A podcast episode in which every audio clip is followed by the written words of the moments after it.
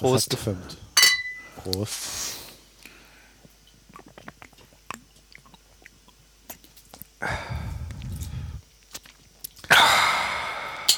So, wir trinken heute den Alt-Bellheimer Meistersud. Ein Bier aus meiner Heimat sozusagen. Dann lesen wir erstmal den Klappentext vor, wie immer. Du könntest sagen, wo deine Heimat liegt. Achso. Ähm, meine Heimat ist äh, Bellheim. Das ist in der Pfalz, in der Südpfalz sozusagen. In, das ist praktisch gerade Karlsruhe über den Rhein, noch ein Stückchen hoch für die Leute, die irgendwie eher christlich geprägt sind, die müssten eigentlich Speyer kennen und die Leute, die Harald Schmidt gucken, kennen sicher die dicken Kinder von Landau. Das ist sozusagen mein Einzugsgebiet, da ist Bellheim. Du bist eins von denen. Nee, ich bin ja kein Landauer Kind, ich bin ja aus Bellheim. Also, der Alt-Bellheimer Meistersud. Jetzt aber zum Klappentext. Von Meisterhand gebraut. Unter Brauern hat der Name eine lange Tradition. In der guten alten Zeit musste der angehende Meister bei der Abschlussprüfung mit einem Sud nach Meisterart beweisen, dass er sein Handwerk in Vollendung beherrscht. Noch heute wird der mit mildwürzige, extra lang gereifte Altbellheimer Meistersud nach dem erlesenen Rezept des alten Meisters und dem deutschen Reinheitsgebot gebraut. Ja, was sagst du zu dem Bier aus meiner Heimat, Johannes? Ja, also es ist sehr, sagt man das beim Bier fruchtig? Ja, kann man glaube ich. Also es hat, es hat, einen sehr, sehr deutlichen ähm, ähm, ähm, äh, Gerstengeschmack und äh, so ein bisschen süßlich. Ähm, ja, ist nicht ganz mein Fall. War so ein bisschen kälter. Ich habe meins nämlich noch vorher extra in die Tiefkultur gepackt. Kann man das eigentlich ganz gut trinken. Also ich äh, finde an dem äh, Bier genau dieses äh, Fruchtige, was hinten rauskommt, eigentlich ganz gut. Äh, du schmeckst halt wirklich noch das, äh, das Getreide sozusagen raus und das finde ich sehr nett. Das Bier, das aus der Natur kam, das ist mir unheimlich. Ich kenne Natur nicht. Ich möchte die nicht in meinem Bier haben. Wer hat die Natur in mein Bier getan? Und das sagst du, äh, mit deiner schulischen Vergangenheit. Psst. Das darf hier niemand wissen.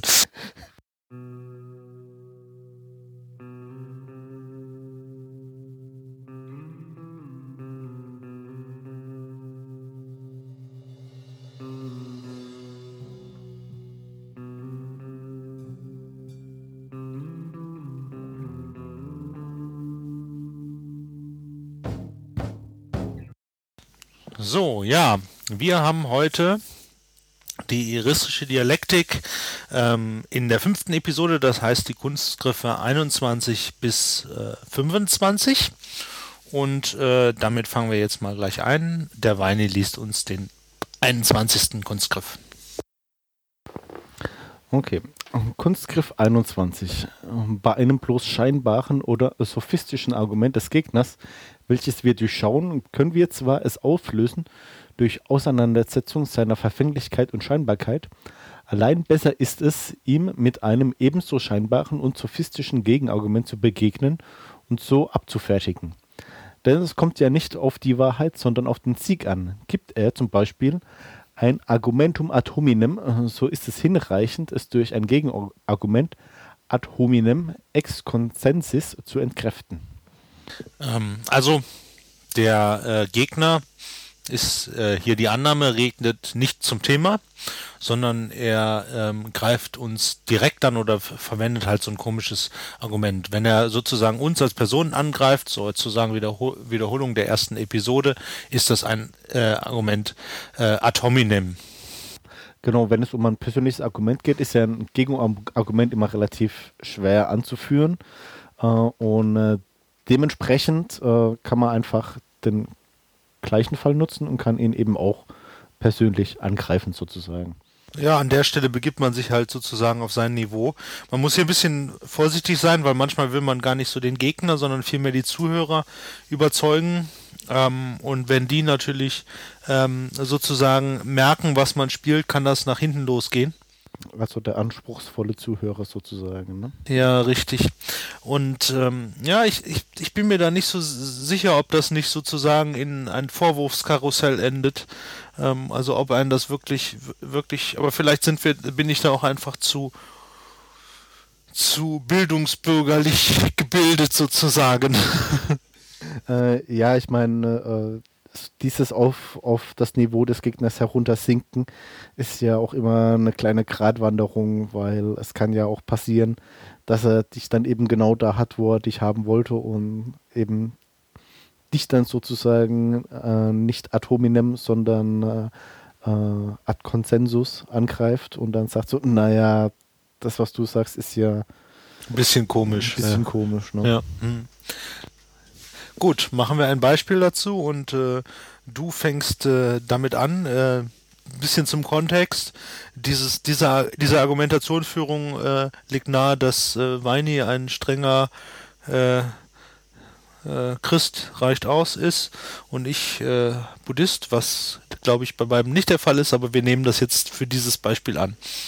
Also, äh, mein Argument wäre, naja, es ist ja wichtig, einen religiösen Führer zu haben. Du hast doch selbst den Buddha als deinen Führer gewählt. Und dann sag ich, was erzählst denn du da eigentlich? Dein re religiöser Führer hat doch so viele Dinge gesagt, an die du dich nicht hältst. Du hast deine Frau belogen, du hast die Ehe gebrochen, du arbeitest jeden Sonntag, zum Beispiel Podcasts. Und dann, dann sagst du mir, ein religiöser Führer ist wichtig, das kann doch nicht sein.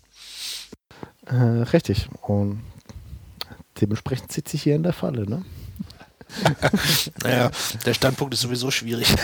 äh, richtig, richtig. Aber ich meine, das ist ja immer so, wenn, wenn du äh, persönlich Leute angreifst äh, in ihrer eigenen Meinung, dass es dann immer, gerade bei Religion, sehr schwer ist. Machen wir den nächsten Kunstgriff. Das ist der Kunstgriff 22. Bitteschön. Ja. Fordert er, dass wir etwas zugeben, daraus das in Streit stehende Problem unmittelbar folgen wür würde, so lehnen wir es ab, indem wir es für ein Petitio Principii, also eine Inanspruchnahme des Beweisgrundes ausgeben. Denn er und die Zuhörer werden einen dem Problem nahe verwandten Satz leicht als mit dem Problem identisch ansehen. Und so entziehen wir ihm sein bestes Argument.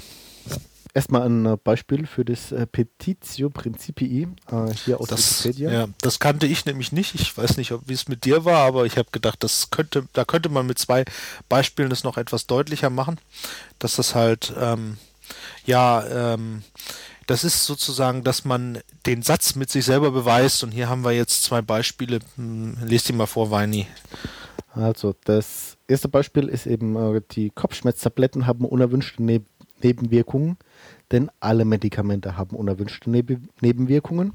Ja, und hier sieht man halt so schön, also wenn das, was ist denn das für ein Argument? Also das, ich beweise den Satz damit, dass ich sage, das gilt für alle. Ja, das ist, das ist ja jetzt kein Beweis. Kann trotzdem richtig sein, aber genau. Jetzt ein bisschen was äh, äh, Schwierigeres. Schwarzfahren ist unsozial, weil es auf Kosten der zahlenden Fahrgäste geschieht. Ja, also man sagt sozusagen, Schwarzfahren ist unsozial, weil es unsozial ist, weil es geschieht auf die Kosten der anderen, das ist also unsozial. Was auch, naja, irgendwie, hm, also es ist nicht, es ist kein Beweis für die eigentliche Sache, auch wenn sicher äh, der eine oder andere mir zustimmen wird, dass Schwarzfahren tatsächlich unsozial ist, ist dieser, dieser Beweis irgendwie sehr komisch. Äh, richtig. Ich meine, es, dass das äh, das Schwarzfahren auf Kosten der zahlenden Fahrgäste geht, ist in dem Sinn ein Argument beziehungsweise ein, ein, ein weiterer Satz, den es erstmal zu beweisen gilt, weil ich bin der festen Überzeugung, wenn es keine Schwarzfahrer gäbe, würden die Bahnpreise trotzdem nicht billiger werden. Aber das ist ein anderes Thema. ja, das ist, hat, hätte, hat natürlich auch was, vielleicht äh, ein bisschen, wie auch immer. Ähm, also man macht sich diese Petitio Principii äh, dadurch zu nutzen, wenn der Gegner eine wahre Aussage macht, die sehr offensichtlich zu sein scheint, dass man sagt, hey, hier hast du jetzt ein Petitio Principii verwendet und äh, das kann doch nicht richtig passen. Ähm, ich muss ehrlich gesagt sagen, äh, bei mir in der Diskussion wird es wahrscheinlich vielleicht jetzt, aber vorher hätte es nicht gezogen, weil wenn jemand sagt hier, äh, du bringst gerade ein Petitio Principii, dann hätte ich gesagt, bitte was? Äh, ich glaube, was hier vielleicht geläufiger ist und zumindest mal in die Richtung geht, das ist ein Zirkelschluss. Also das Petitio Principii ähm, ist jetzt halt kein wirklicher Zirkelschluss in der Argumentationskette, ähm, weil du begründest ja nicht etwas äh, mit einer Argumentationskette, die dann praktisch wieder den Satz als Grundlage hat, sprich ein Zirkelschluss, sondern äh, hier nimmst du ja einfach ähm, etwas, was genauso ein Satz ist wie den Satz, den du zu belegen versuchst, ja. In der Mathematik gibt es übrigens diese wunderschöne voll, schöne vollständige Induktion, die genau ein bisschen so funktioniert, indem man nämlich sagt, äh, ich, ich, ich, beweise diesen Satz für einen konkreten Fall und dann be be beweise ich, dass der äh, Satz für n plus 1, also ein mehr, auch gilt, indem ich den Satz aber in der Regel wieder mit in meine Beweisführung mit reinnehme. Das funktioniert tatsächlich und es ist sogar bewiesen, dass es funktioniert. Das ist ganz witzig. Äh, was aber nicht dazu führt, dass es richtig ist, oder? Doch, doch, doch. Das ist eine anerkannte Beweismethode. Krass. Ja, ähm, gut, äh, machen wir ein Beispiel. Ich muss sagen, das war wirklich äh, eins, weil so, so, so, so ganz unbefleckt wollte ich es nicht haben, deswegen habe ich jetzt so ein bisschen eins, was in die Richtung geht.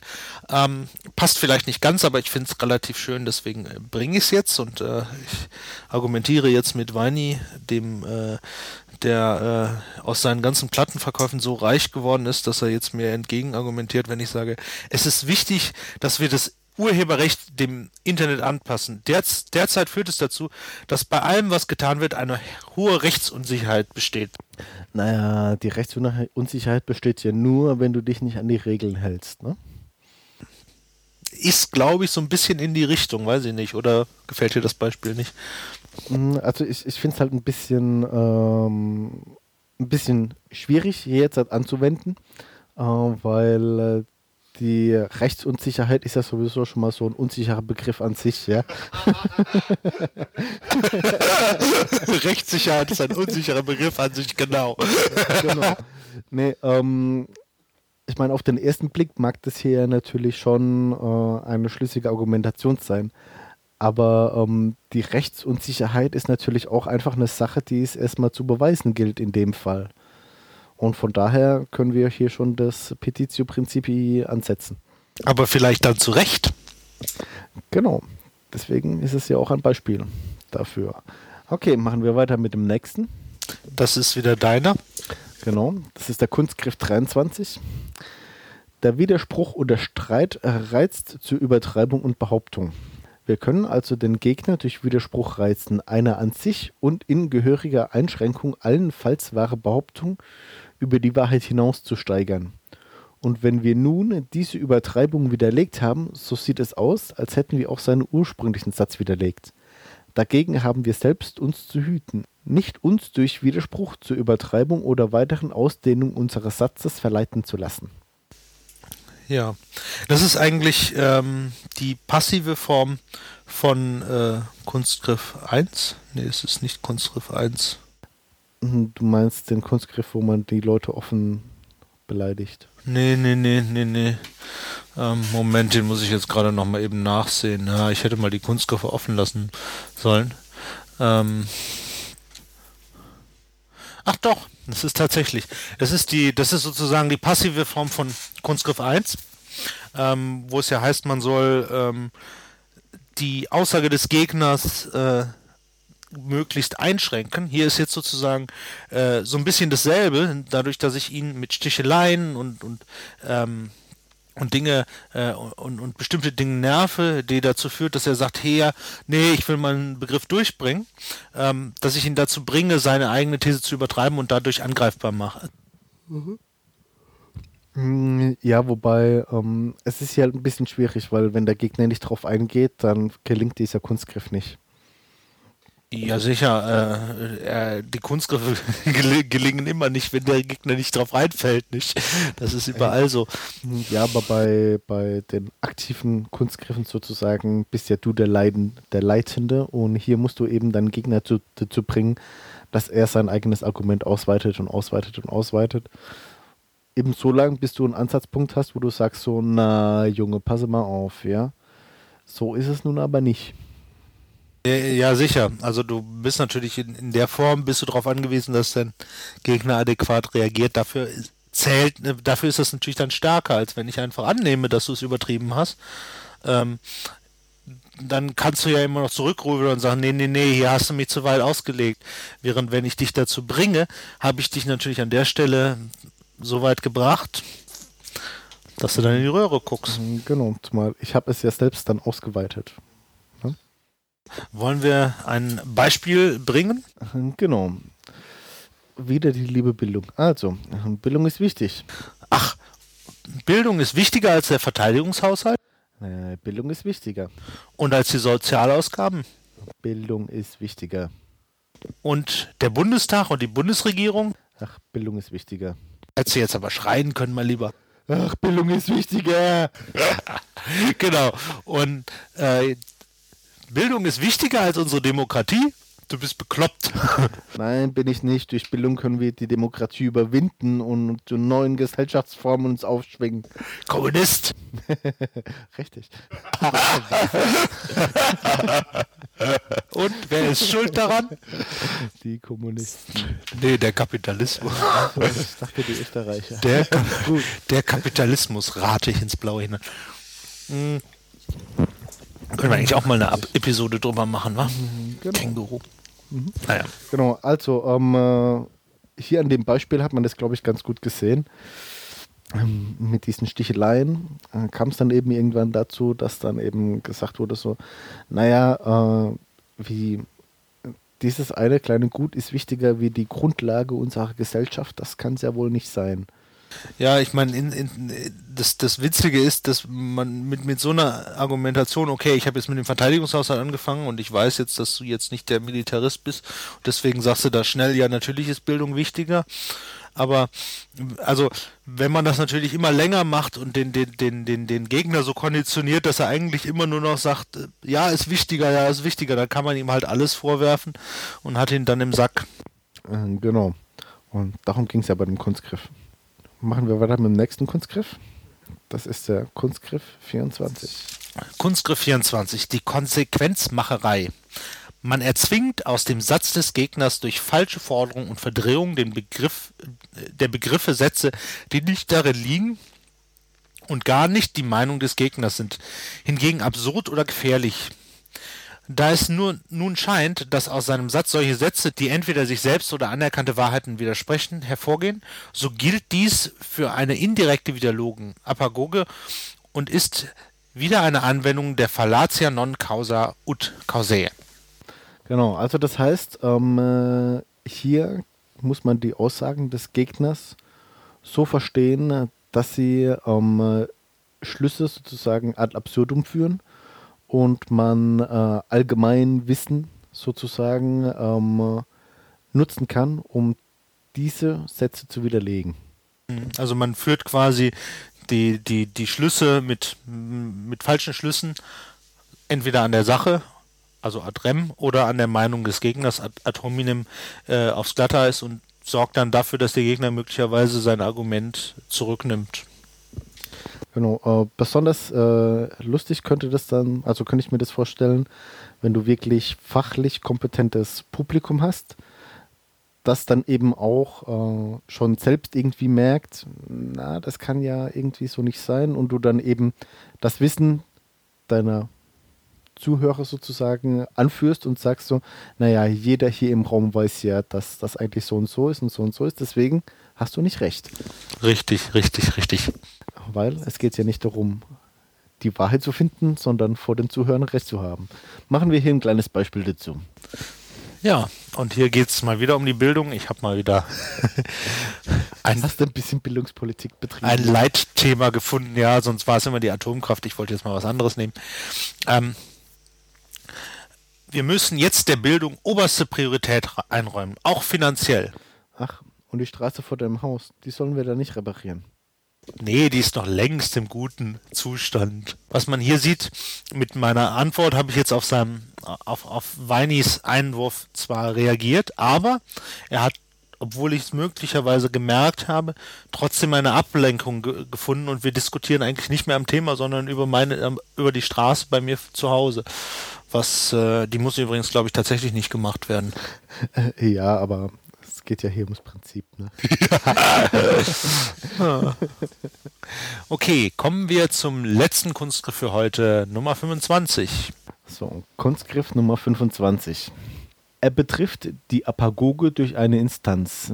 Exemplum in contratium. Gegenbeispiel.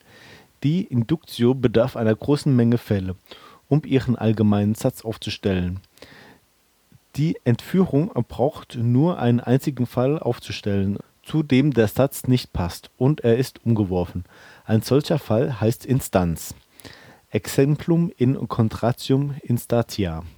Die Instanz ist ein Fall der Anwendung der allgemeinen Wahrheit, etwas unter dem Hauptbegriff desselben zu subsumierendes, davon aber jene Wahrheit nicht gilt und dadurch ganz umgestoßen wird.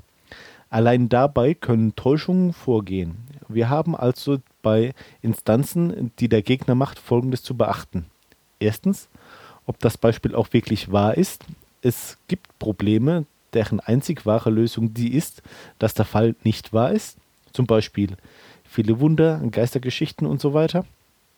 Zweitens, ob es auch wirklich unter den Begriff der aufgestellten Wahrheit gehört. Das ist oft nur scheinbar so und durch eine scharfe Diskussion zu lösen.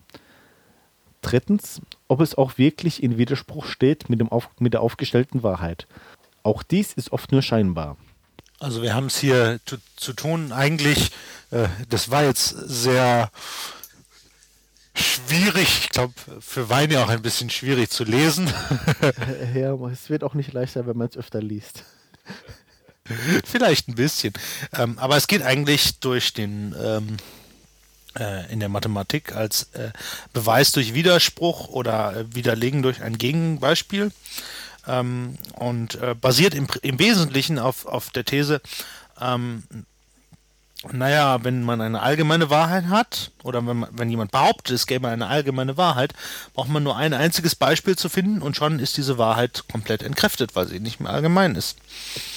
Also das heißt, man braucht hier im Prinzip nur ähm, Gegenbeispiele, äh, die man zur Attacke nutzen kann.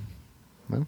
Und ähm, was dann nochmal mitgebracht wird, sind halt äh, die Möglichkeit, wie kann man denn Gegenbeispiele attackieren oder wo, womit, wo, wie muss, muss man, wenn mir jetzt ein Gegenbeispiel entgegengebracht wird, ähm, dieses angucken. Das erste ist, man guckt sich das Gegenbeispiel selber an, ist das überhaupt wahr? Also passiert, ist das äh, wirksam? Das zweite ist, passt das Gegenbeispiel zur aktuellen These? Das kann ja auch mal kommen, dass jemand äh, ein Gegenbeispiel nimmt, er sagt, nee, nee, wir reden hier aber von Fischen und nicht von Vögeln. Ähm, und ähm, ob das Gegenbeispiel dann tatsächlich äh, im Widerspruch zur These steht, weil auch das kann man ganz nett machen, ein Gegenbeispiel bringen, was gar keins ist. Mhm, genau, äh, das ist irgendwie so ähnlich wie dieses äh, schöne Beispiel, das man dann immer kriegt, wenn es um Bewerbungen geht. Versuchen Sie Ihre Schwächen nee, versuchen sie ihre Stärken als Schwächen auszulegen, um dann eben den Personaler dazu zu bringen, zu sagen, hm, naja, sie haben hier eine Schwäche angegeben, was meinen sie denn dazu? Und dann eben im Personalgespräch eben dann selbst herauszufinden, dass es eigentlich eine Stärke ist.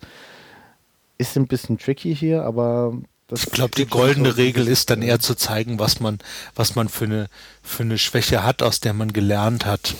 Naja, aber sag mal so, diese ganzen high sophisticated Tipps, die es für Bewerbungsgespräche gibt, finde ich sowieso alle für den Arsch, weil ich schreibe rein, was der Wahrheit entspricht und in der Diskussion, ich weiß einfach, wer ich bin und was ich gemacht habe, von daher, so what. Wie auch immer, kommen wir zurück zu den Kunstgriffen. ähm, ich würde äh, vorschlagen, äh, wir machen ein Beispiel für den letzten Kunstgriff. Und zwar stelle ich hier die Behauptung auf, überall in Europa wird der Strom teurer. Das ist halt so. Das ist nicht ganz korrekt. Es gibt nämlich ein Land in Island, da ist der Strompreis konstant geblieben. Ja, das heißt, wir haben hier ein Gegenbeispiel. Ein, ein Gegenbeispiel, das unseren Satz nicht bewahrheitet. Ja. Ähm, wobei man zu dem Gegenbeispiel sagen kann, es kann ganz gut sein, dass es richtig ist. Ich bin mir aber nicht hundertprozentig sicher. Ähm, und zwar ist es in Island tatsächlich so, dass sie ähm, die, die meist, den meisten Teil ihres, ihres Stroms durch Wärmequellen, also Geothermie, bekommen. Und dass der Strompreis da wohl traditionell sehr, sehr, sehr günstig ist. Äh, und damit die Wahrscheinlichkeit naheliegt, weil sie nur ein einziges Gaskraftwerk haben, ähm, dass, der, äh, dass der Strompreis tatsächlich an den Ölpreis gekoppelt ist. Also es könnte funktionieren. Ähm, ich bin mir aber nicht hundertprozentig sicher, ob das tatsächlich so ist.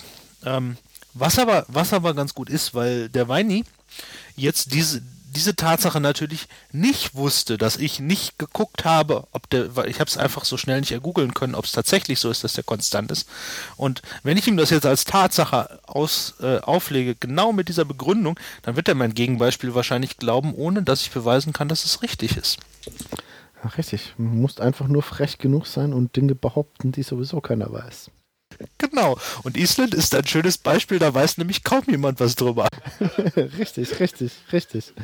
Ähm, ich glaube aber wirklich, also ähm, äh, man müsste das jetzt nochmal recherchieren, aber ich hatte einen Kollegen, der war in Island und ich glaube, die beziehen wirklich fast ihren ganzen Strom aus äh, Geothermie. Ja, das ist, das ist, das ist gesichert. Was, nur was ich nicht weiß, ist, ob der deswegen nicht also es kann ja trotzdem sein, dass der Strompreis gestiegen ist durch Inflation oder dadurch, dass sie ihn trotzdem an den Ölpreis koppeln. Dass der verdammt billig da oben bis ist, äh, steht außer Frage. Genau. Ich glaube, die Russen haben ein Aluminiumkraftwerk in Island irgendwo hingebaut, mitten ins, ins Naturschutzgebiet, weil der Strom so billig ist. Jeder, der Aluminium baut und die Wahl hat, geht nach Island, weil der Strom da so billig ist. Die machen das Licht auch im Winter nie aus, weil es kostet ja nichts. Genau aber lass uns da jetzt nicht drin äh, verbauen, ähm, weil das war jetzt die äh, Episode zur eristischen Dialektik äh, Kunstgriffe 21 bis 25. Wir kommen damit zum Ende, weisen nochmal auf unseren Blog äh, hin, wo ihr die weiteren Episoden unter anderem auch die ersten vier Episoden zur iristischer Dialektik findet. Für Kommentare, Anregungen, Kritik sind wir natürlich immer offen. Sicher auch für einen Klick auf den Flatter-Button oder etwas über die Amazon-Wünschlist. Und äh, wir weisen nochmal darauf hin, immer dran denken. Wir haben zwar keine Ahnung, aber eine Meinung. Und die vertreten wir auch. Insofern einen schönen Abend oder Tag noch. Tschüss. Tschüss.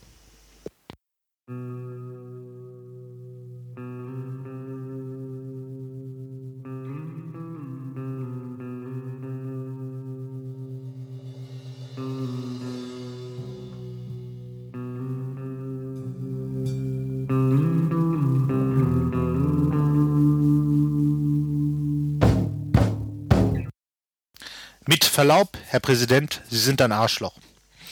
Der Abgeordnete Josef Martin Fischer zum Bundestagsvizepräsidenten Richard Stückler während einer Bundestagssitzung am 18. Oktober 1984